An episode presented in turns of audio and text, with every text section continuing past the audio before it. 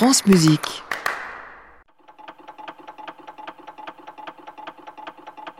Comme si vous y étiez. Par Jérémy Rousseau sur France Musique.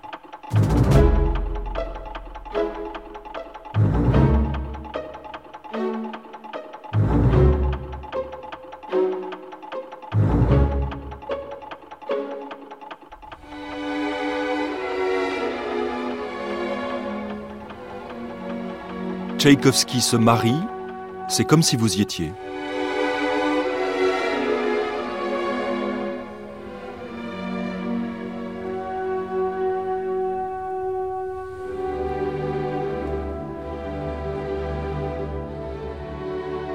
La mauvaise idée que ce fut.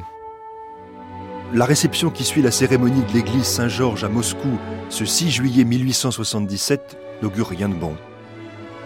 Lorsque les nouveaux époux s'y retrouvent, entourés de la famille et des amis, cette grande salle paraît si triste, malgré les bouquets de fleurs, les dizaines de plats préparés, l'alcool qui coule à flot. L'ambiance est glaciale. Quelque chose de néfaste plane sur l'atmosphère. On se croirait plus à une cérémonie funéraire qu'à un mariage.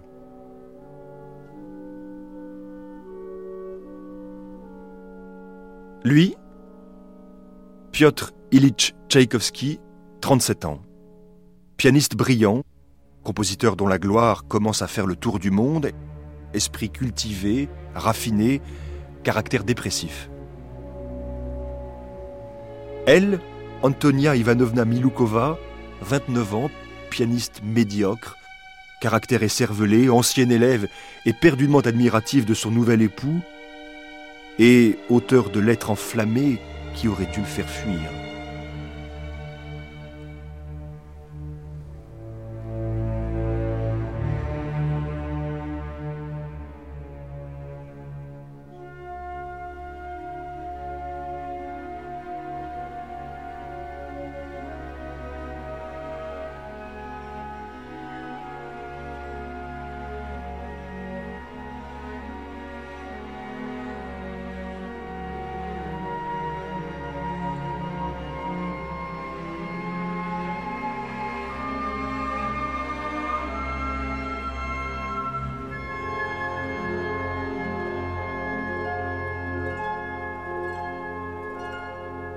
Comment Tchaïkovski a-t-il pu en arriver là?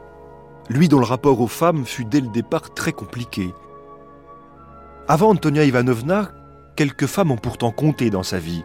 Ses journaux, sa correspondance en attestent. Les femmes sont charmantes, gentilles, jolies, dit-il, pensant peut-être à Julie Spayinsky, Anna Merklin, Nadeida von Meck. Mais avant elle, onze ans auparavant déjà, une chanteuse était apparue dans sa vie, une certaine Marguerite Joséphine Montagnier, nom d'artiste Désiré Artaud.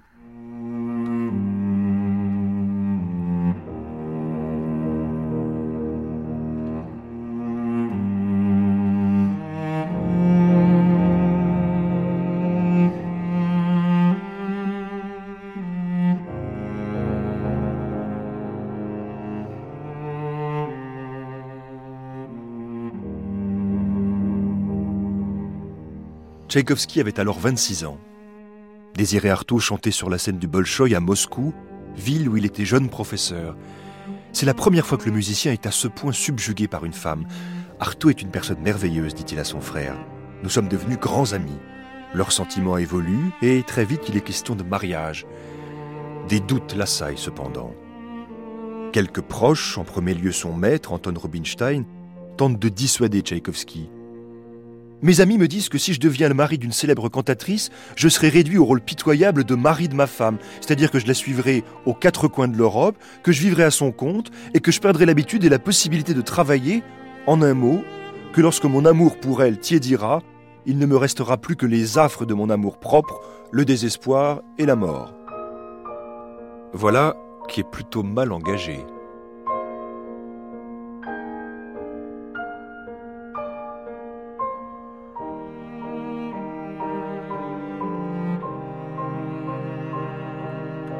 Vous êtes-vous suffisamment éprouvés l'un l'autre interroge son père. Sachez attendre, en vous posant constamment la question Est-ce vrai que je l'aime? Est-ce vrai qu'elle est capable de partager avec moi le bonheur et le malheur toute la vie durant? Mettez-vous à l'épreuve avant de vous décider. À peine le père a-t-il prodigué ses conseils que la rupture, de toute façon, est déjà consommée.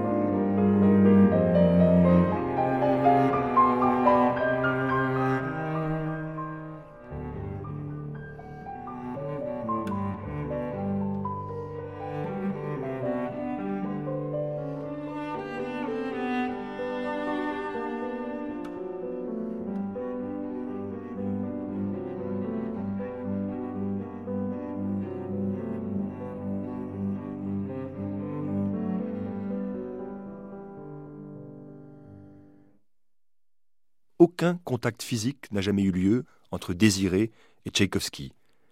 Mais c'est peut-être ici la différence de statut social qui a empêché ce mariage. Voilà ce qu'ils ont dit. L'histoire avec Artaud s'est résolue de la manière la plus drôle qui soit. Elle est tombée amoureuse d'un baryton qui était ici l'objet de tous les sarcasmes, et elle se marie avec lui. Pas mal la dame, hein?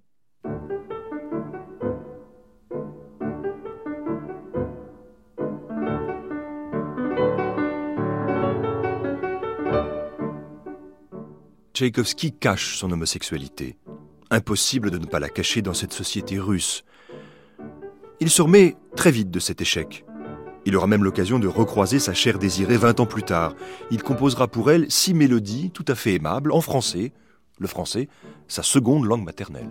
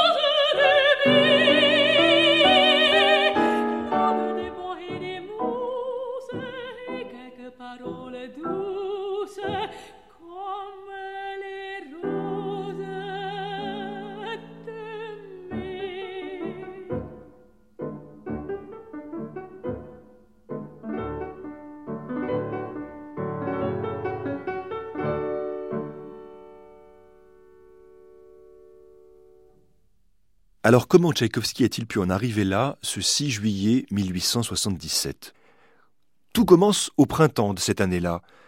Antonia Miloukova, élève de Tchaïkovski, nourrit une passion débordante pour lui. Passion naïve, traduite par des propos maladroits, immatures. Où que je sois, je ne pourrai ni vous oublier ni cesser de vous aimer. Ce qui m'a plu en vous, je ne le retrouverai en personne d'autre. Et en un mot, je ne veux plus regarder aucun homme après vous. Il ne s'agit pas d'un engouement passager, mais d'un sentiment qui se développe depuis longtemps et que je suis à présent incapable de détruire, et d'ailleurs je ne le veux pas. Elle se décrit comme une jeune fille honnête, pure, mais elle va quand même jusqu'à menacer Tchaïkovski de se suicider s'il ne veut pas vivre avec elle. Alors pourquoi Tchaïkovski s'est-il retrouvé à l'église Saint-Georges à Moscou ce 6 juillet 1877 Est-ce la menace au suicide qui porte ses fruits? Est-ce le statut d'homme marié qui lui importe plus que tout? Difficile à savoir, difficile à comprendre. La souffrance d'Antonia l'a-t-il tellement touché? Le 23 juin, il écrit à son père son intention de se marier. Je suis sûr que ma future femme fera tout pour que je sois heureux et serein. Le père est ému aux larmes. Mon cher petit, que le Seigneur te bénisse. Fermez les guillemets, fermez le banc.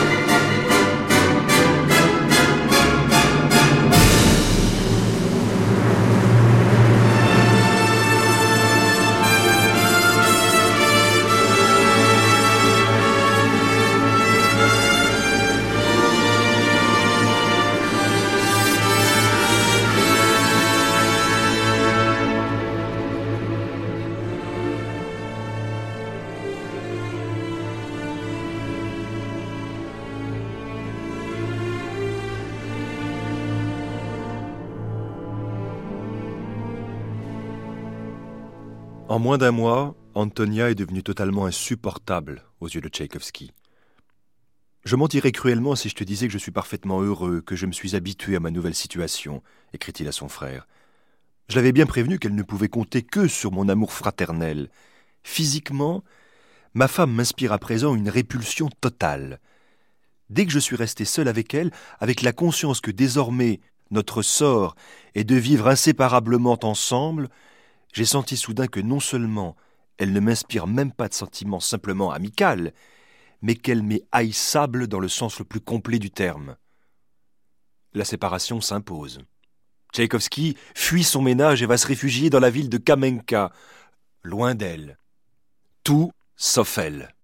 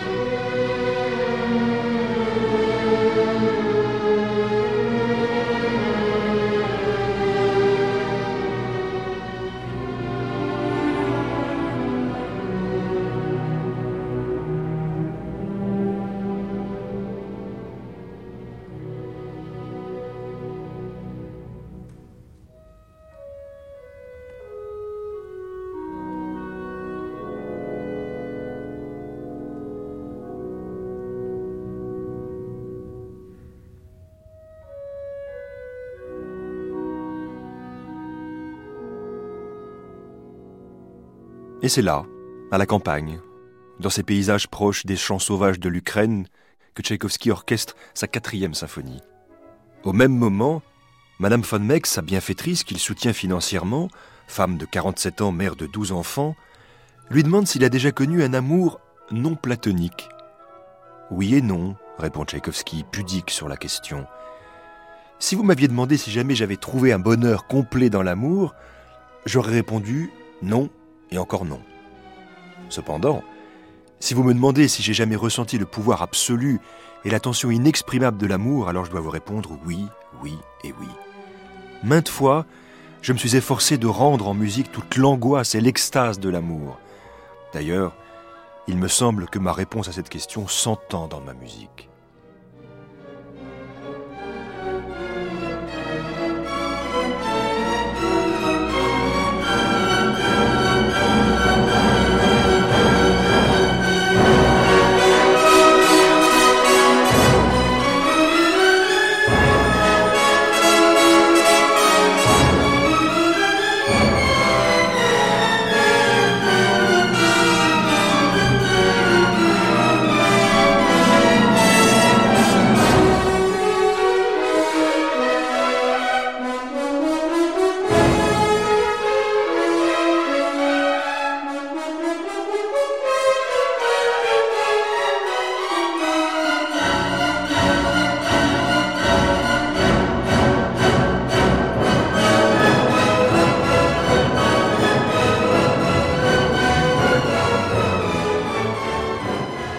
Force fatale qui empêche de voir l'élan du bonheur aboutir, cette force qui chasse la paix, cette force invincible que personne ne peut maîtriser, c'est le fatum, le destin.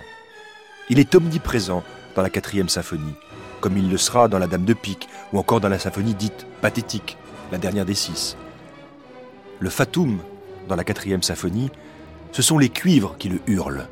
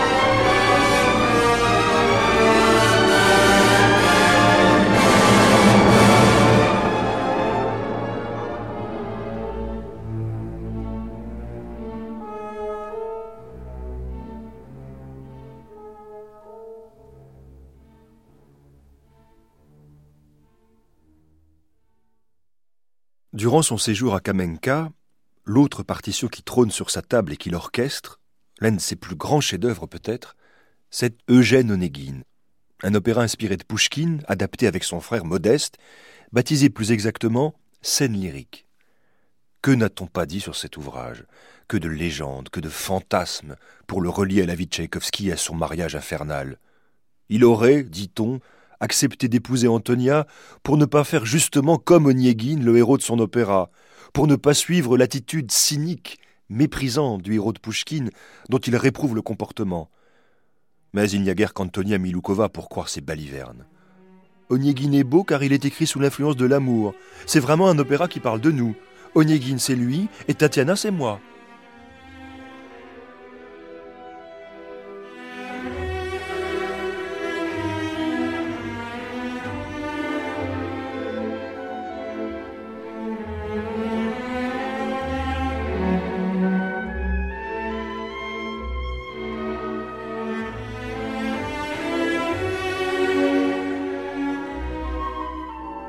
Les traits de génie Tchaïkovski se retrouvent dans Eugène Onegin. L'orchestrateur hors pair, le créateur de mélodies prodigieuses qui naissent sous sa plume comme vous et moi respirons. Et puis, quel sens de la forme, quel équilibre subtil entre le génie national russe et l'inspiration classique nourrie par son amour pour Mozart. Avec toujours, ça et là, l'ombre du fatum qui rôde.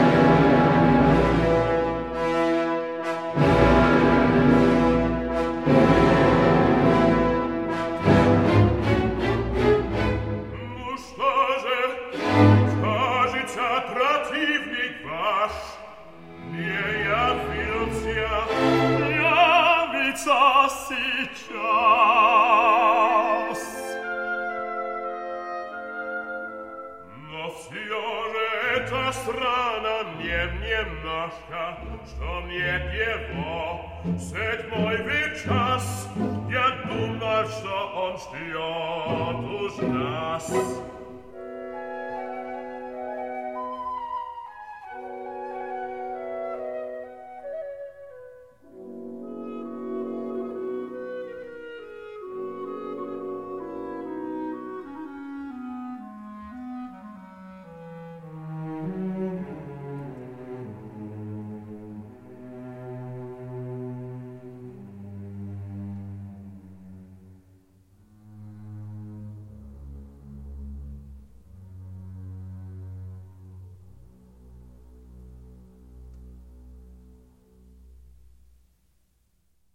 Mais voilà. Après un mois loin de celle qu'il a épousée, Tchaïkovski se voit contraint de rentrer à Moscou pour reprendre ses cours et y retrouver sa femme. C'en est bien trop pour lui. On parle d'une tentative de suicide. La mort est le plus grand des bienfaits, et je l'appelle de toutes les forces de mon âme, je sombre dans le désespoir. La crise psychique qu'il traverse alors sera la plus grave de son existence. Son frère Anatole, le reconnaît à peine lorsqu'il vient le chercher à la gare. Maigri, absent, Tchaïkovski semble un autre homme. Le divorce? C'est une question épineuse dans la société russe d'alors, question d'ailleurs qui ne sera jamais réglée. Conduit à l'hôtel, il sombre finalement dans une crise de nerfs qui le maintiendra dans un état inconscient pendant deux semaines.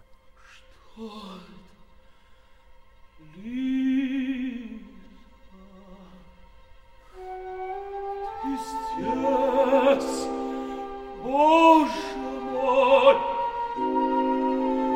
Зачем, зачем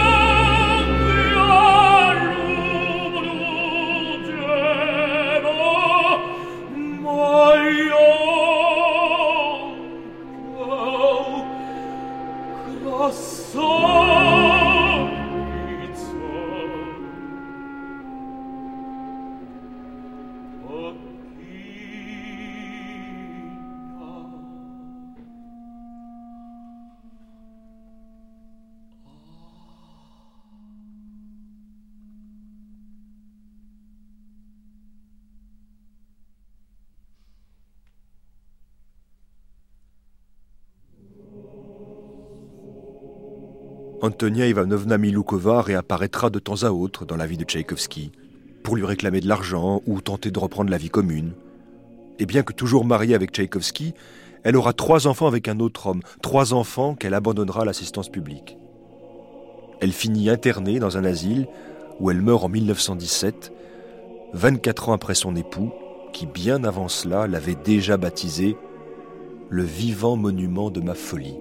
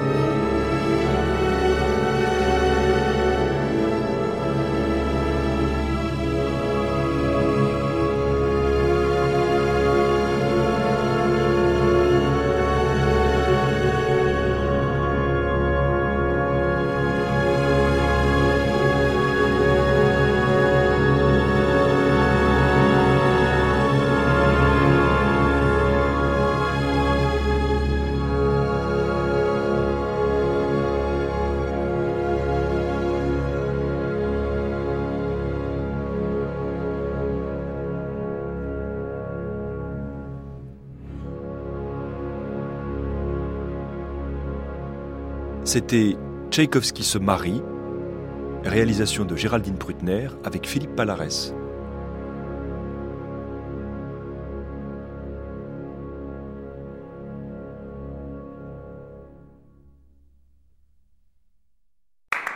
À réécouter sur francemusique.fr.